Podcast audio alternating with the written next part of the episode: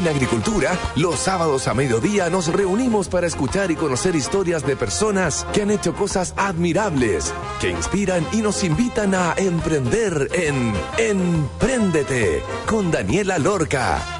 Daniela Lorca es emprendedora y fundadora del sitio web babytuto.com, líder en e-commerce. Empréndete es una presentación de Ingeniería Comercial de la Universidad Diego Portales y Entel Empresas. Tu negocio no está solo.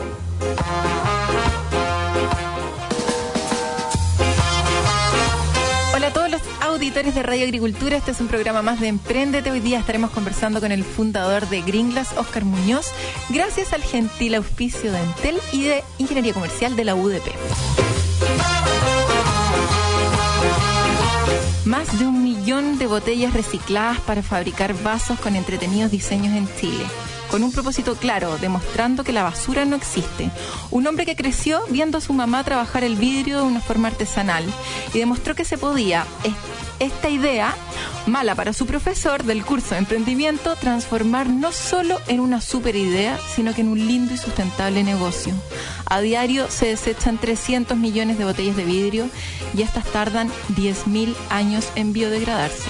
Para Gringlas, el vidrio no es basura. Este es su principal lema y valor como empresa. Por ello, han incorporado a los recogedores de basura en su ciclo de producción, reconociendo y valorando el difícil trabajo que realizan hurgando entre la basura para conseguir piezas y que venden por poca plata las empresas de reciclaje. Asimismo, la empresa se ha puesto como meta enseñar a la comunidad chilena y al mundo a reciclar, donde su fundador declara que no descansarán hasta convertir cada botella en un vaso. Y no cualquier vaso, sino en los mejores vasos del mundo.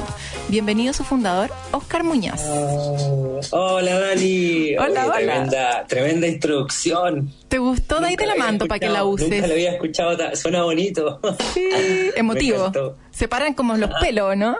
Sí, o sea, no, suena muy bonito. Ni, porque tú, a mí, a mí siempre me cuesta este tema de definir, contar lo que tú haces. Mm. Siempre es difícil hacerlo uno mismo. Sí.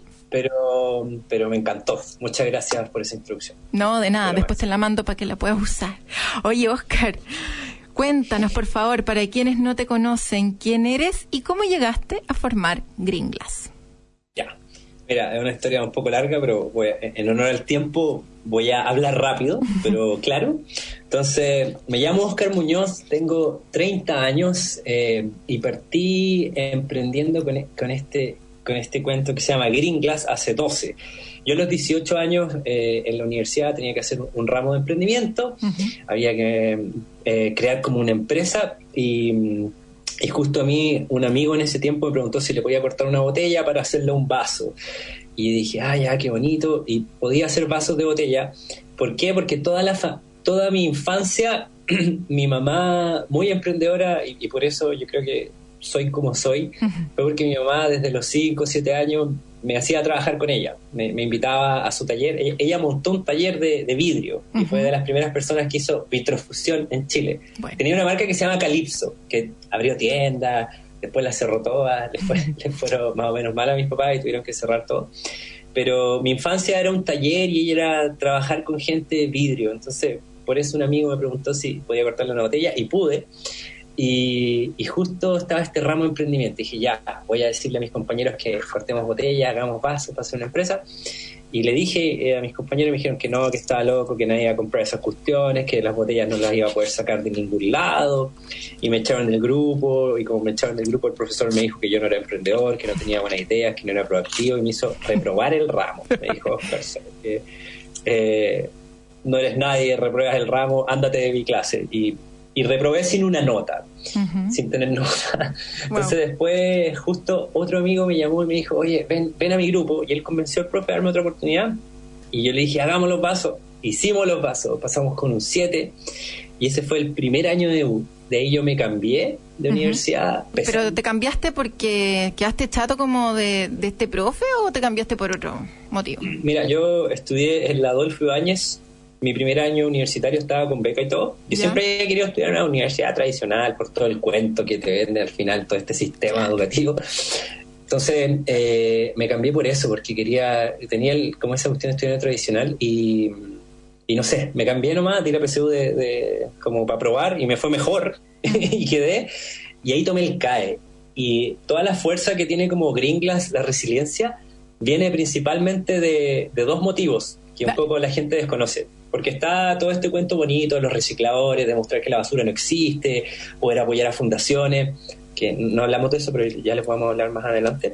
Entonces, las dos principales razones por las que yo saqué Gringlas adelante era porque a mi familia le estaba yendo muy mal.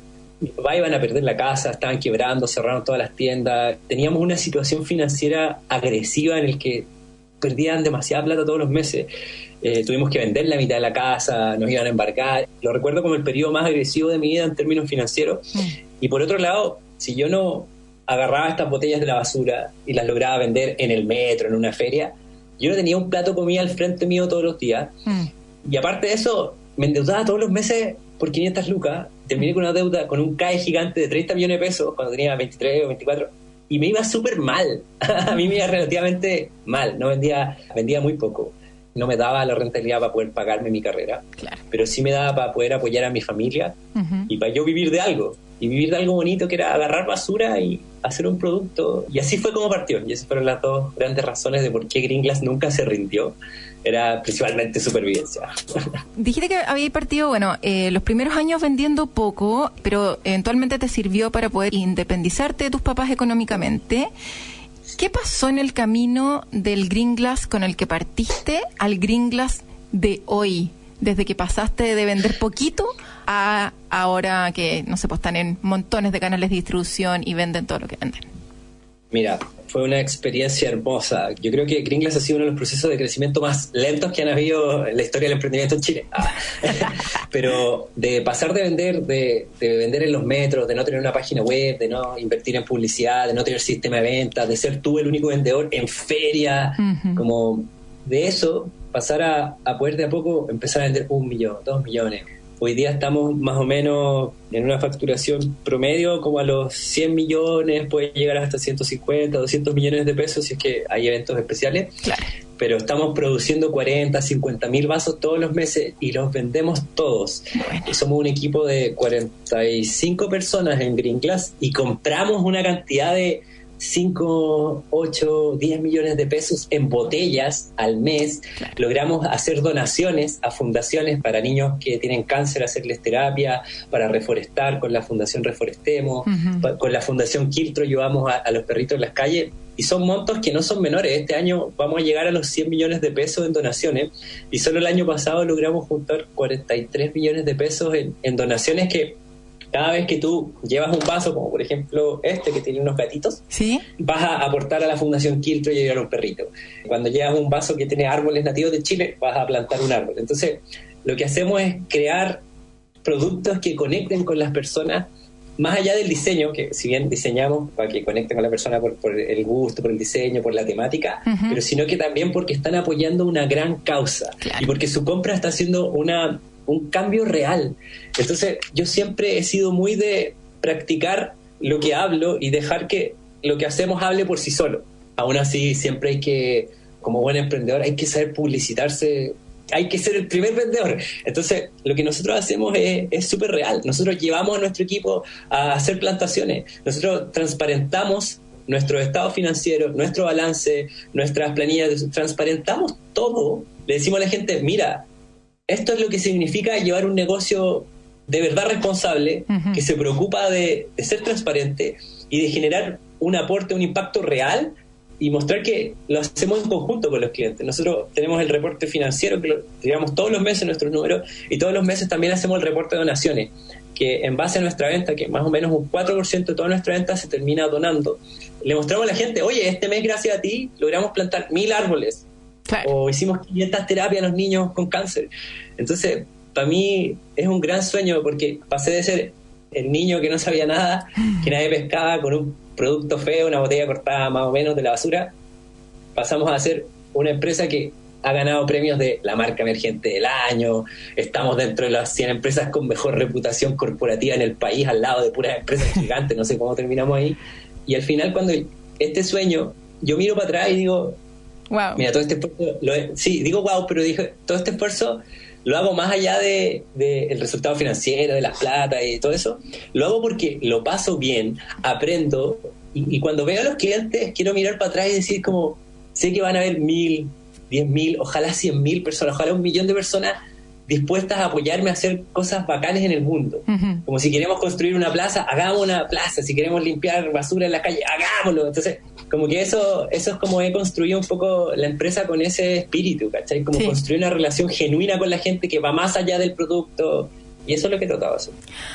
Qué bonito. Hablemos acerca del modelo de negocio. ¿Compráis estas botellas? Eh, ¿Dónde las estás comprando? Después tenéis una fábrica. ¿Dónde está la fábrica? ¿Cuánta gente trabaja en la fábrica? ¿Qué hacen? ¿Limpian las botellas? ¿Después las cortan? ¿Y con quién estás? ¿Almacenas, me imagino, todo eso? Eh, en ese mismo lugar, por cuánto tiempo más o menos y con quién están distribuyendo. Cuéntanos acerca de eso.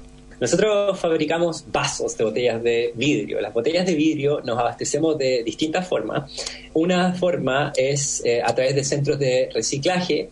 Hay tres, cuatro centros de reciclaje con los que trabajamos. Uno en la cisterna, en los espejos, en la floría y estos son los proveedores con los que más me gusta trabajar, que ellos trabajan con cartoneros y recicladores, les compran las botellas a, los señores que andan ahí generalmente en las poblaciones o en barrios más humildes, tú te vas a dar cuenta que hay mucho reciclador que agarra chatarra, agarra cartón, agarra botellas y las venden como, como en unas casas así que después vuelven a revender estos materiales. Esos son los, los, que llamamos centros de reciclaje. Que generalmente ambos, tanto el reciclador como el centro de reciclaje, son recicladores informales. No están como metidos en la red como un reciclador oficial, ¿cachai? Como que son los la base del reciclaje, los que mueven la mayor cantidad de material son ellos, son los recicladores y estos recicladores informales. Y por temas de, informalidad nomás no están como tan, tan metidos en este tema más profesional del reciclaje, pero la industria está apuntando a, no dejarlos de lado y, tomarlo en cuenta. Entonces nosotros tratamos de maximizar las botellas que vienen de ahí, compramos las botellas entre 50 y 150 pesos, generalmente estos centros las lavan, ¿ya? También trabajamos con un proveedor en, en Molina, eh, Luis Palma, el, el, que le compramos la gran cantidad de botellas, él trabaja con residuos industriales y también con recicladores, le compra viñas, saldos eh, y a los recicladores mismos lava las botellas, él es uno de los grandes recicladores de Chile. Y también acabamos de hacer una alianza con Concha y Toro, que ellos rompen muchas botellas y, tienen que destapar botellas y, en mm. vez de botarlas, estamos recibiendo también de ellos. Entonces, y bueno, también hacemos retiro particular en ciertos hoteles y restaurantes de botellas. Una vez que las botellas llegan, ¿Sí? es un proceso igual no menor. Para nosotros nos sale caro hacer un vaso. La botella nos cuesta 50, 150 pesos, pero un vaso nos termina costando 1.500 pesos por toda la cadena que hay detrás ¿Qué es lo que hacemos? La botella hay que cortarla, ya eso se aplica a calor, se corta la botella y queda muy filuda. Después hay que pulirla en unas máquinas que usan insumos que traemos de afuera, porque en Chile no hay mucha industria como de maquinaria, entonces todo o lo traemos de afuera o lo inventamos. Después una vez pulido el vaso, hicimos unas máquinas que le tiran fuego al borde, entonces el borde lo derriten y queda suavecito y brillante, ahí se puede ver quizás. Sí, y bien y después de eso ven rodito y suavecito. Y después de eso eh, le hacemos la, la serigrafía, que vendría siendo pintar con algún diseño interesante y traemos, claro, también pinturas de afuera. Se trabaja con algún ilustrador, eh, alguna temática interesante. Aquí está Kem Chimama, que ilustra así súper bonito. Esta es una casa llena de gatitos. Y después de eso, los vasos van a un horno. Tienen que llegar a una temperatura mm, en donde la pintura se funde, el vaso se templa, después de eso se lava y se empaca. Y en todo ese proceso ella empieza a agarrar valor todo esto. Y aparte, si tú lo compras, puedes elegir muchas veces donar o el producto va con la donación incluida en el precio de venta. Y ese es nuestro modelo de negocio. Vendemos al final basura, pero le agregamos mucho valor en la cadena. ¿Y cómo lo vendemos? Principalmente por tres canales. Online. Ajá, ¿que es el principal? Y cuando pasó esto el coronavirus era mitad online y mitad empresa, pero con coronavirus fue 95% empresa. Y ahora las empresas, por eh, eh, está muy genial que volvieron a recuperarse y están volviendo a pedir vasos. Entonces, vendemos regalos corporativos y también tenemos dos tienditas pequeñas en el Praxto y en el Parque Arauco. Y eso, los volúmenes de, de vasos son 40, 50 mil, hasta 60 mil vasos al mes trabajan 45 personas, la mayoría trabaja en producción. Vamos a seguir después hablando, sí, acerca del resto del equipo, de la parte del diseño que está entretenido para ver cómo funciona y de muchos detalles más. Oye, está súper entretenida la entrevista con Oscar Muñoz, el fundador de Gringlas. Vamos a ir a una pausa y antes de ir a una pausa les voy a contar que estudia ingeniería comercial en la UDP. La carrera cuenta con una malla que plantea un modelo de aprendizaje a través de la experiencia, amplias redes internacionales y cumplimiento de proyectos reales y autogestión de negocios. Para más información, ingresa a admisión.udp.cl. Y tu negocio no está solo cuando cuenta con la velocidad que necesita. Y para esa velocidad, Entel Empresas cuenta con su plan Internet Fibra de 400 megas para que puedas trabajar rápida y tranquilamente.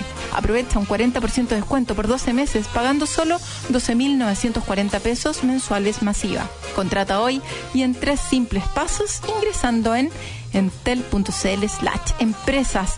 Vamos a escuchar Break the Glass de Suicide Machine y ya estaremos de vuelta entonces con Oscar Muñoz, el fundador de Green Glass. Vamos y volvemos.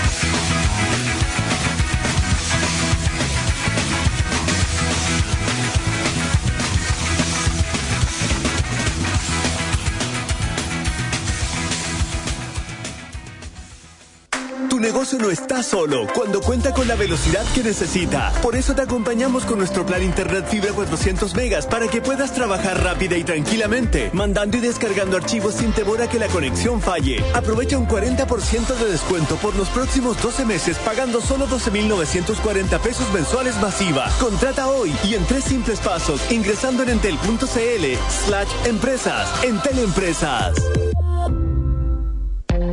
La carrera de Ingeniería Comercial UDP cuenta con una malla que plantea un modelo de aprendizaje a través de la experiencia, amplias redes internacionales y cumplimiento de proyectos reales y autogestión de negocios. Cuenta con tres menciones, Administración, Economía y Emprendimiento.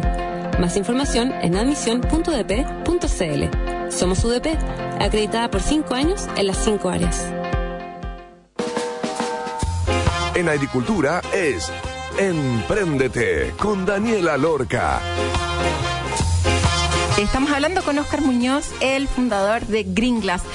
Oscar estaba ahí contando que los principales canales de venta propio, tu e-commerce propio y unas tiendas que tenía ahí en el Drugstore y en el Parque Arauco, pero también venden a través de distribuidores eh, típico como retail y cosas de ese tipo. Eh, generalmente nosotros nos hemos enfocado en, en vender online y corporativos porque se vende todo, todo lo que podemos producir lo hemos vendido a través de todos los años que llevamos. Y cuando nosotros abrimos un distribuidor como retail o cualquier otra tienda que quiera vender nuestras cosas, generalmente perdemos todo el margen. Mm. Entonces, generalmente no lo hacemos. Es, muy raro que Green Glass eh, esté presente en distribuidores. Okay. Lo que también hacemos que encontramos bonito es que le vendemos a, hoteles y restaurantes que quieran usar nuestros vasos. Eso también es como un canal que al, final todos estos canales para nosotros no representan como, no son muy buenos para el negocio, pero sí lo hacemos mucho por para que la gente pueda verlos en distintos lados, para, estar en más lados. Para difundir la marca. Por eso Oye, los vasos son súper bonitos. Hablemos acerca del diseño. Tienen modelos tipo Reforestemo, unos como piscoleros, otros OM, así como más estilo wellness, no sé, yoga, eh, unos medios hipsters. Eh, vi una, una edición de 31 minutos. ¿Cómo funciona? ¿Pides permiso para poder usarlo? ¿Lo hacen en conjunto? ¿Les tenéis que pagar algo? ¿O ellos te pagan a ti como por el derecho de imagen? ¿Cómo es el tema? Nunca nos han pagado a nosotros. nosotros generalmente tenemos que pagar por hacer el uso de, de, cierta, de ciertos diseños y ciertas temáticas. Por ejemplo, mm, es muy divertido que al principio siempre trabajamos nuestros diseños, nuestras temáticas, nuestras propias ideas. Trabajamos mucho con la contingencia, como mm. por ejemplo la vez que lanzamos los vasos piscoleros, que eran un video de la escuela de zorrones. Entonces tenemos un vaso de piscolero zorrones. Y también hicimos, hace poco hicimos algo muy divertido que fue el vaso cachagua lover. Y, y fue el post más viral que tuvimos. Se compartió 30.000 veces, 20.000 likes. pero fue de broma que hicimos unos vasos así que decían frases de, de cachagua. Nos gusta mucho trabajar con la contingencia. No sé, pues cuando el chimuelo pasó lo del chimuelo hicimos como un vaso de, de juego también. Y, y algo que hicimos muy bonito fue el vaso de la contingencia, que pusimos a los superhéroes, a los Avengers chilenos, a Sensual Spider-Man, a, al perro Paco. Pikachu. Hicimos un vaso que trataba de la contingencia. Y, hicimos un video que hablaba sobre que todos queremos construir un mejor país. Aquí están los superhéroes chilenos. Y, pasa mucho que cuando hacemos ese tipo de cosas, todo el mundo habla de ellas y, a veces causa controversia. Este vaso de, de los superhéroes chilenos nos decían de todo, son unos malditos capitalistas que lucran con el movimiento y también nos decían malditos terroristas, resentidos, anarquistas, váyanse. Pasó de todo, pero al final muy que hablar. trabajar con, causas y con cosas que culturalmente pasan. Entonces nosotros, ¿qué es lo que tratamos de hacer? Trabajar con temáticas culturales, con contingencia, por ejemplo, en nuestros propios diseños tenemos aves de Chile, el martín pescador, el flamenco, los vasos on glass, que son como para gente que le gusta el yoga, los mandalas. ¿Y cómo lo hacemos en particular con 31 minutos? Fue una alianza muy bonita, porque se acercó la Fundación Vivir Más Feliz, que es la que hace las terapias para los niños con cáncer. El Alan, que es el director, dijo, él siempre está tratando de sacar líneas de vasos para nosotros, para que esos pasos aporten a la fundación. Entonces dice, te tengo una nueva idea, paso de 31 minutos, les va a ir increíble.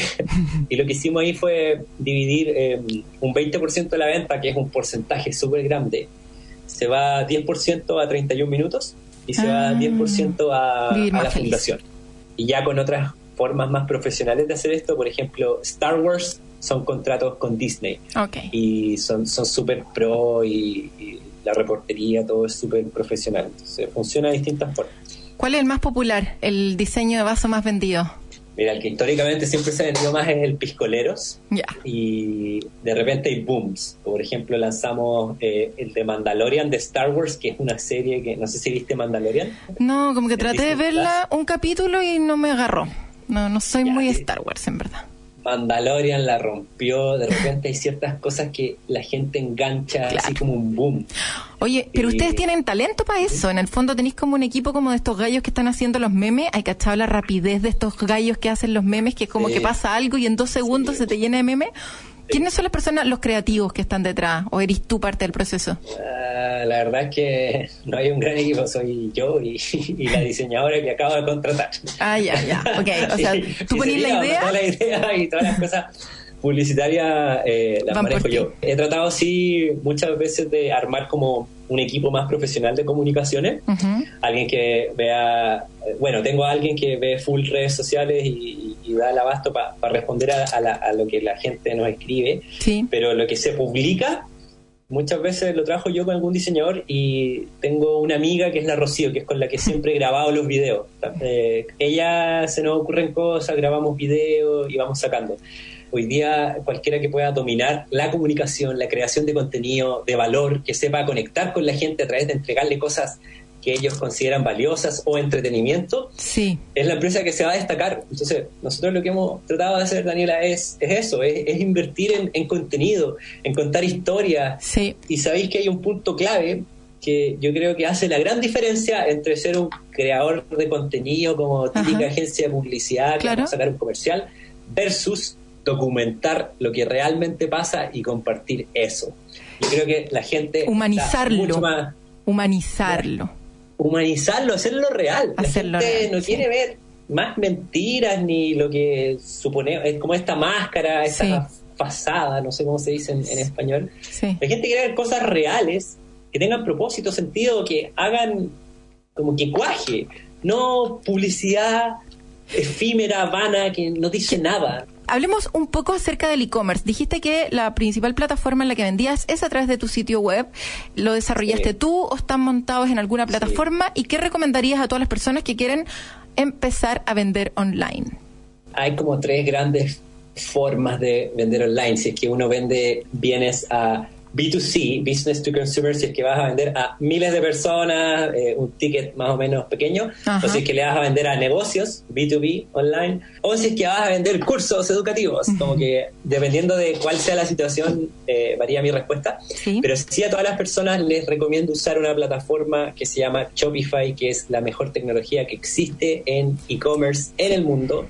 Es el, Muy de el líder de mercado en lo que hay. el- es una empresa que es como Google, Facebook, Apple, Amazon de tecnología, pero esta es la empresa que te- le permite a todo el mundo vender. Y ellos, su misión es cambiar el comercio en el mundo y hacer que no se concentre, por ejemplo, en Amazon, Claro. que tiene como el 10% del retail mundial. Shopify es como lo único que le permite a la gente tener todo el poder que tiene Amazon, por ejemplo. Toda la tecnología que tiene Amazon, la mayoría de la gente la puede tener si es que usan Shopify y otras tecnologías parecidas. Entonces nosotros usamos esa Shopify. Fuimos la primera tienda en Shopify en Chile el año 2012. Ellos nos hicieron hasta un documental. Es increíblemente fácil hacer un e-commerce y salir a vender y publicitar. Entonces a cualquier persona Es- recomendado Shopify y que hagan publicidad en Facebook Eso. y en Google. Para todas estas personas que dicen, ay, es que vender online significa tener un desarrollador adentro y en No. verdad tú no tenés ningún Nada desarrollador en tu equipo 100% como amigable, una interfaz fácil de subir, cambiar, no sé, pues, gráficas, meter producto y todo. Que la gente siempre me pregunta como, oye, parto uno de cero y yo le digo, oye, ningún motivo. No. Si yo pudiera retroceder el tiempo, estoy en Shopify todo el rato y claro, pero ya no lo hice. Eh, tú eres muy bueno haciendo marketing. Te apasiona el marketing, has leído mucho sobre marketing, estás súper a la Sí, vanguardia con tengo respecto puros libritos de marketing allá. Sí. puro marketing. allá. Y lo he trabajado muy bien, ha logrado eh, armar esta comunidad, la que tú muy bien dices, gracias a la contingencia, a lo que va pasando, te agarráis de ese tipo de contenido para poder enganchar bien con tu público y, y me imagino que eso va generando recurrencia y en cada casa hay un green glass porque en verdad de divertido incluso, así como de repente para ayudar a una fundación, de repente, oye, qué chistoso estos vasos, como que te dan risa, los tomáis, y son como instancias bonitas y felices que pueden pasar dentro de la convivencia familiar. Y dentro de todo tu aprendizaje, efectivamente, eh, en relación al marketing, armaste una empresa que se llama Haciéndola. Tiene Em, un nombre poco común. Sí, haciéndola, que básicamente comparte con distintas personas que quieren aprender o que quieren empezar a hacer sus propios negocios en y vender a través de, de un e-commerce algunas técnicas de marketing, de difusión y, y de otras cosas. Cuéntanos un poco por qué nace haciéndola y qué es lo que está haciendo hoy. Mira, haciéndola, eh, igual fue, de cierta forma pionero en Chile, porque este mundo del marketing digital empezó a su boom como 2010 Ujú. en Estados Unidos. Y ahora podemos ver que nosotros eh, en Latinoamérica siempre tenemos como un desfase de uno, dos, tres, cuatro años como que empiezan a cambiar las cosas y se empiezan a parecer a, a cómo son afuera.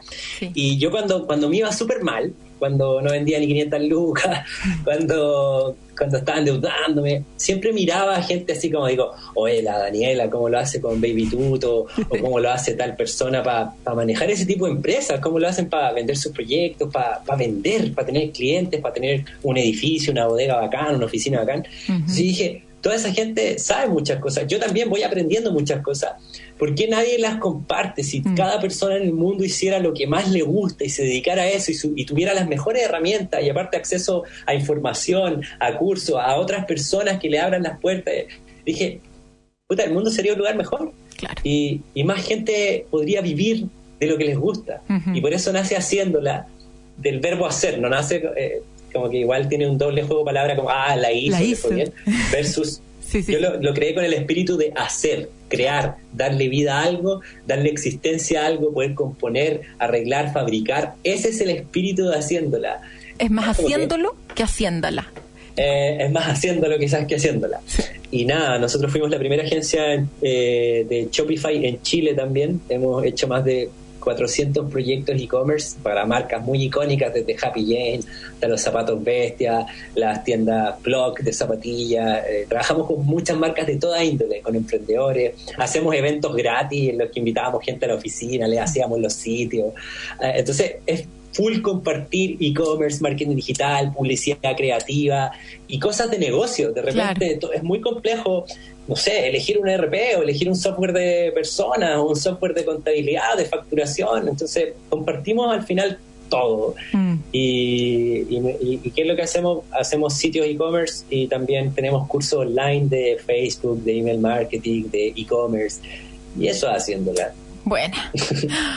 Oye, eh, em, ¿cómo hay monetizado? ¿Cómo, más que monetizado, porque en el fondo ya ahí contaste, tú, tú tenés de hecho incluso abierto los estados financieros, que es algo bien impresionante, o sea, nadie nunca lo hace a no ser que esté obligado y porque está transando en la bolsa, pero si no, es muy raro que la gente publique su estado financiero y que diga, oye, ¿sabéis que en verdad claro, quizás para afuera me veo con que vendo infinito, pero mira realmente con lo que me quedo, ¿cachai? Como, como esa cuestión de del, del humanizar que tú muy bien explicabas que es como de empatizar también y decir, ¿sabes que es verdad? O sea, no todos los emprendedores o empresarios en tu caso eh, son como el, el, malo de la película, no todos quieren acaparar todo para ello, hay varios haciendo cosas realmente impresionantes como las que están haciendo ustedes, eh, no solamente con ayudar a reciclar en el país y despejar la basura en, en Chile, sino que también eh, con este, como economía circular, digamos que le están comprando a estas personas y haciéndolos parte de un proceso importante como este. Y también en ese proceso final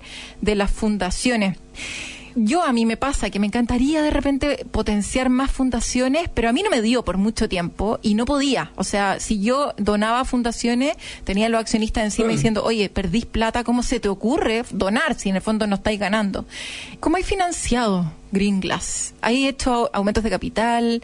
Eh, ¿Te hay endeudado con el banco? Porque me imagino que el crecimiento hay que financiarlo. O sea, en algún momento necesitáis plata para poder comprar más botellas, para poder contratar a 45 personas y para ahora, por ejemplo, contratar a, tu diseñadora que, que puede plasmar tus grandes ideas en estos diseños entretenidos. Cuéntanos acerca de eso por eso ha sido tan lento, porque el financiamiento ha sido 100% de las mismas ventas que tenemos nosotros y financiar un, crecimiento es difícil, porque comís toda la caja. todos los años ha sido de... La única plata que yo he sacado de Green Glass, aparte de al principio como que usar la tarjeta de crédito, usar la tarjeta de empresa, yo no sabía cuánto tenía de sueldo, simplemente sobrevivía con eso. Pero toda la plata, si hay una vez que hice como un retiro, eh, en ese momento, y no fue un retiro porque lo tiramos como, ya ni sé cómo lo clasificamos, pero pagué toda mi deuda del CAE, que fue un gran sueño. Yo había 30 palos de CAE. Cuando yo salí de, la universidad dije, mierda, bueno, ahora no tengo excusa para que me vaya mal, me tengo que dedicar a esto con todo y no quiero que me, que me gane el sistema. Yo sé que hay otras opciones y que quiero criticar el sistema educativo, pero de forma positiva. y, yo siempre he encontrado que la educación en Chile está sobrevalorada para lo que se entrega como fruto. Esa fue como la, plata que saqué. El resto todo ha sido reinvertir. Hoy día me pago un sueldo de Class que se puede considerar normal y es todo por venta. Si ganamos cierto, lo voy a mencionar para efectos prácticos de que les sirva, nosotros nos ganamos un Cercotec por un millón y medio de pesos y esa cuestión me cambió la vida el 2012. Yo trabajaba con palos y piedra hacía 50 al día, todos cagados, me quedaban malos. Y, con eso, con ese millón y medio, me compré una maquinita que me permitió producir 5 o 10 veces más, salirme de la operación, contratar a alguien para que hiciera los vasos. Y esos días para mí son como súper mágicos, en los que descubrís algo que cambia totalmente tu negocio. Entonces, un Cercotec por un millón y medio me cambió la vida. Y también ganamos otro Cercotec como por 6 millones y fuimos el rostro de Cercotec. Y nosotros siempre perdíamos todos esos concursos. Corfo, Cercotec, el Jump Chile de la Católica, todas esas nunca los ganábamos, nunca. Me demoraba tres años. En, la tercera año recién, ya, gringas, para que pase. Ya, eh. Entonces, no pierdan ahí un consejo, es como nadie les debe nada y nadie tiene por qué darte plata, ¿cachai? Entonces nunca la agarren mala ni con Corfo, ni Cercotec, con nadie. Péguense con una piedra en el pecho, haber nacido en Chile, que existen todas estas instituciones que prácticamente regalan e invierten plata en los emprendedores. Y si le pegan a uno, por lo menos como nosotros, si ese millón y medio le cambió la, vida a una empresa y a un niño que puta, se transformó en alguien que quiere construir mejores empresas, al gobierno se le paga mil veces en impuestos, en empleo y, en otras cosas. Entonces, el gobierno debería invertir también en los emprendedores más. Está bien que lo hagan. Eh, y, bueno, todo ha sido refinanciado de las ventas y, y toda la maquinaria, todo ir construyendo sectores, bodegas, comprar máquinas, inventar máquinas ha sido full venta de Green Glass, que ha ido de a poco, todos los años. Pasito, en ciertos años se iba, se iba doblando, después vamos, seguimos, seguimos, seguimos. Y, y nosotros, yo siempre, en los últimos cinco años, me he enfocado en por lo menos reinvertir entre un 10 y 20% de toda nuestra venta, la reinvierto en, en publicidad. Y eso es algo que poca gente hace pero es armarte de una base que te va a estar constantemente trayendo clientes nuevos. Próximos pasos y página web.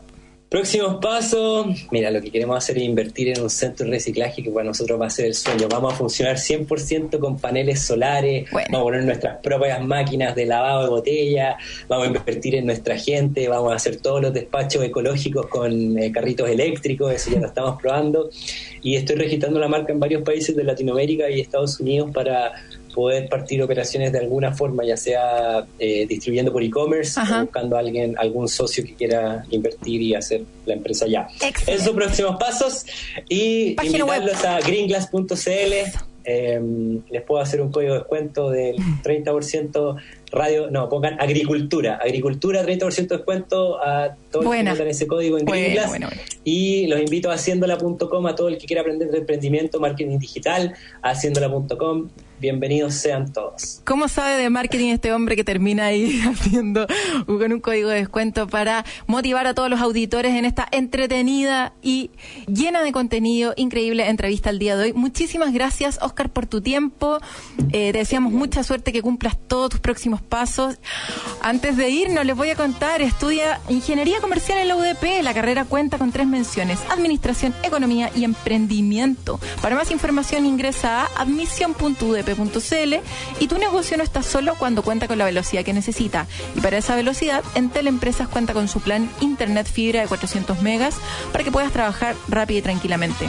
Aprovecha un 40% de descuento por 12 meses pagando solo 12.940 pesos mensuales masiva.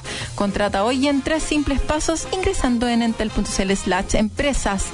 Vamos entonces al tercer bloque con nuestra querida Paulina Barahona y ya estaremos de vuelta aquí en Emprendete. Esto fue Oscar Muñoz, el fundador de Green Glass. Vamos y volvemos.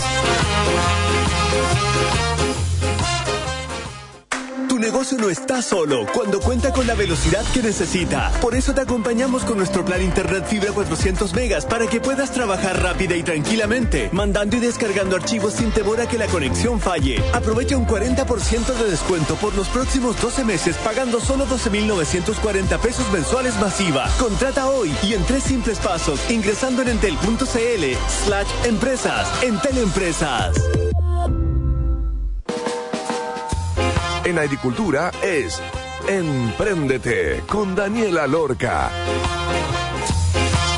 Ya estamos de vuelta entonces en el tercer bloque con nuestra querida Paulina Barahona. ¿Qué tal, Hola, Dani, muy bien, muy bien. ¿Cómo están ustedes? Aquí estamos, seguimos en verano, felices. Están bronceados. Estamos bronceados. sí, estamos bronceados. Oye, Dani, eh, bueno, venimos varias semanas conversando acerca de las metas, por qué son importantes las metas, eh, cómo nos pueden ayudar a lograr nuestros objetivos, cómo conectar nuestras metas con nuestro estilo de vida, con nuestras necesidades más emocionales, no solamente con las necesidades materiales. Y hoy, para cerrar el ciclo de conversaciones acerca de las metas, quería conversar acerca de cómo saber cuándo perseverar y cuándo renunciar en el logro de una meta. Bien. Muy importante. Muy importante, sí. Cuéntame por qué tú crees que es importante. Yo me imagino una meta propuesta para el mes y estamos con todo en contra, no hay ninguna posibilidad de llegar, el equipo ya no da más, no hay opciones, no se dio el contexto. Supongamos, no sé, un restaurante que la meta era cumplir, vender 20 millones en el mes y cuarentena, les cierran o no sé qué. Hay ciertas circunstancias de repente internas o externas que no te ayudan a cumplir la meta. Y si uno no tiene la bajada de poder decir, oye, ya, obvio que la meta no van a ser los 20 porque estamos fuera de contexto, porque, no sé, pues no podemos, o sea, no, no porque no queramos, sino que porque no podemos, puede ser difícil. Imagínate, si tu sueldo es variable y depende de una meta que no pudiste cumplir, no porque no quisieras, sino que porque no se dieron las circunstancias o no pasó un desarrollo específico en otra área que tiene que impactar a ti o cualquier cosa, o sea, entonces de poder renunciar a la meta efectivamente o de cambiarla, ¿se puede cambiar una meta, Pauli, como en la mitad? Se puede cambiar una meta. Sí. Se puede cambiar, se puede renunciar, se puede vivir la vida como uno quiera. y se puede vivir sin metas. Voy a dar unos datos a los emprendedores eh, acerca de cómo tomar esa decisión con más confianza, con más seguridad, sin tanta duda. ¿Y por qué puede ser necesario a veces renunciar a una meta? Lo primero que es necesario comentar es que en los ejemplos que tú dabas, se puede notar fácilmente que a veces lograr, o perseverar más bien, en lograr una meta puede generar mucho sufrimiento. Sí mucho sufrimiento no solo para uno, sino que sobre todo en, las startups para la gente que está a nuestro alrededor. Puede desgastar relaciones, quebrar relaciones, quebrar equipos. Entonces, la decisión acerca de si perseverar en lograr una meta o renunciar a ella no es menor. Y de hecho, yo creo que lo que yo he visto en los emprendedores es que tener la capacidad de distinguir bien cuándo perseverar y cuándo renunciar es casi como una habilidad, yo te diría, de los emprendedores exitosos. Saber cuándo fracasar. Es un acto de humildad que no es fácil. Es un acto de agachar el moño, decir no puedo, que cuesta. Cuesta cuando estás ahí arriba de la cima, eh, con todas las luces y con todas las estrellas. Tratando, tratando. Claro. Entonces, para que tomen apunte, algunas preguntas que pueden servir para decidir si es que perseverar o renunciar. La primera es, en general, más allá de la crisis o los problemas que puedo estar enfrentando en estos momentos. ¿A mí me gusta lo que estoy haciendo? Hmm. ¿Me satisface? Yo creo que muchas veces perdemos un poco la conexión con esa pregunta. Pensamos que es como un acto hedonista pensar en si es que nuestro emprendimiento nos satisface, nos llena a un nivel más vocacional o no. Mm. Eh, porque hay tantas responsabilidades asociadas a emprender que nos conectamos en me debo a mis inversores, me debo a mi equipo, me debo a mis clientes. Pero en los momentos más críticos, lo primero que tenemos que hacer es preguntarnos, pero a ver, ¿esto a mí me llena o no? ¿Me satisface o no? Porque si a mí me llena, bueno, es un muy buen argumento para seguir adelante, porque esto es lo mío. ¿no? Esto es lo mío. Entonces, le damos un poco más. Claro. ¿Qué tanto? Pero si yo estoy sintiéndome miserable en ese proyecto, ¿tiene sentido realmente entregar tanto y darle y darle y darle y darle y sacrificarme? Lo más probable es que no, mm. porque aun cuando sobrepasemos un desafío, vamos a estar sacrificando nuestra salud mental. Nos vamos a estar llenando de ansiedades, de emociones no procesadas y no sé si los emprendedores saben, pero cualquier emprendedor exitoso yo creo que puede afirmar que uno puede tener todo el éxito que quiera, pero si no tiene salud mental para disfrutarlo, no vale nada. No vale nada, sí. Entonces lo primero es preguntarse si es que me satisface o no lo que estoy haciendo, si es que me llena. Después, si es que lo que estoy haciendo lo hago desde mis fortalezas, desde mis habilidades, desde mis recursos. ¿Es algo que explota mis habilidades, el proyecto en el que estoy trabajando, o es algo que me requiere un esfuerzo que se siente como sobrehumano? Porque realmente no tengo los conocimientos, no tengo el entrenamiento, no tengo las habilidades, no, no me siento capacitado para hacerlo. Claro, claro, claro. ¿Te parece que esa es como una pregunta importante para decidir si seguir o no? Clave, ¿tengo dedos para el piano o no tengo dedos para el piano? Está bien probar, está bien tratar, está bien no tener dedos para el piano y tratar, está bien tratar de aprender. Ahí yo creo que nos traiciona un poco nuestra cultura que no tolera el fracaso, ¿no? Mm. Y donde el fracaso se siente como algo tan terrible, así como mm. tan dramático, y no como lo que es, que es, traté, no pude. Claro. A lo mejor me duele porque invertí muchos recursos en eso. Claro. Pero traté, no pude. Puedo tratar de nuevo. Sí. En otra cosa. Sí. Perfecto. Después, si soy completamente honesto conmigo, Ajá. creo que realmente puedo ser exitoso en esta situación o no. Como que hay momentos en donde se necesita una honestidad radical con uno mismo, ¿no?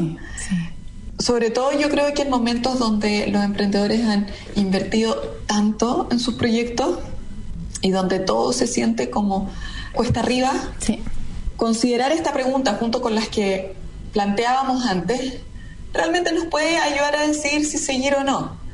Porque si yo digo, no sé si puedo ser exitoso en esta situación, pero esto me llena y lo puedo hacer con los recursos que tengo, puedo seguir adelante, a pesar de que las posibilidades de tener éxito sean chiquititas. Claro. Y la mayoría de las veces los emprendimientos exitosos ocurren en esas circunstancias. Sí, eso te iba a decir. Muy pocas probabilidades de tener éxito. Muy pocas probabilidades de tener éxito, pero emprendedores que lo dan todo porque les encanta emprender, porque es su pasión emprender más allá de las lucas, más allá de las responsabilidades con los inversores, porque eso es lo que no se imaginan haciendo nada más. Exacto. Y porque tienen algunas habilidades que son realmente importantes como para hacer lo que están haciendo, ¿no? Sí. No todas las habilidades, pero algunas muy importantes. Algunas claves. Generalmente se llenan de un equipo alrededor que los complementa. Eso. Y finalmente, ¿qué oportunidades estoy dejando ir por perseverar en esta meta. Mm, costo oportunidad. importante. Una vez una entrevistada dijo como el costo oportunidad que yo tenía en ese momento era demasiado alto, como yo podría haber estado generando muchos recursos en un momento en donde me puse a emprender y dije no, tengo que emprender un poco más grande porque cuando joven voy a generar una cantidad de, de platita, por ejemplo, de un colchoncito importante como para poder después, con más experiencia y con ese colchoncito, poder hacer algo propio. Y, lo dijo al final. Y, me pareció muy sensato, como que es verdad.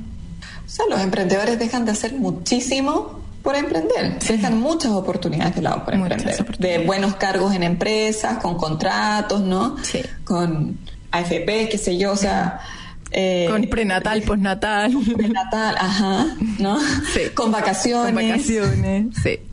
Dejan muchas oportunidades de lado y uno yo creo que tiene que estar en paz con el costo de oportunidad, más o menos. Generalmente no completamente, porque de alguna manera eso igual cuesta, es un costo.